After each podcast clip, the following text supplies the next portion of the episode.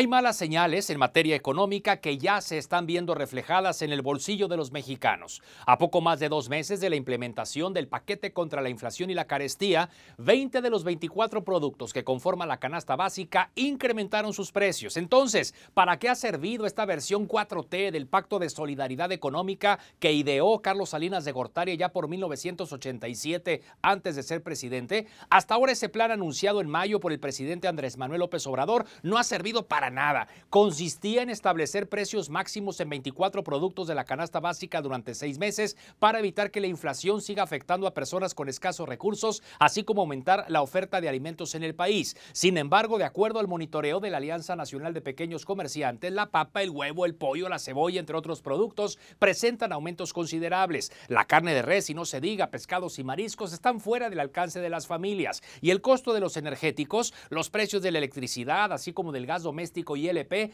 también están castigando severamente la economía familiar. Los precios de los combustibles han estado y seguirán estando por las nubes. La gasolina en Nuevo León es la más cara del país y eso que el IEPS está subsidiado. No es buen augurio que el presidente López Obrador haya hecho hincapié ante el presidente Biden que la gasolina en México es más barata que en Estados Unidos. ¿Lo hizo para presumir o para advertir que ahí viene otro gasolinazo? Si el gobierno deja de subsidiar el impuesto a los combustibles, el litro de gasolina se nos iría a 30 y la inflación, que actualmente es del 8%, invariablemente crecería 3 o 4 puntos porcentuales. Es decir, todo subiría. Bueno, los salarios no. Y el poder adquisitivo de los mexicanos resultaría cada vez más perjudicado. En resumidas cuentas, estamos mal y la situación pinta peor.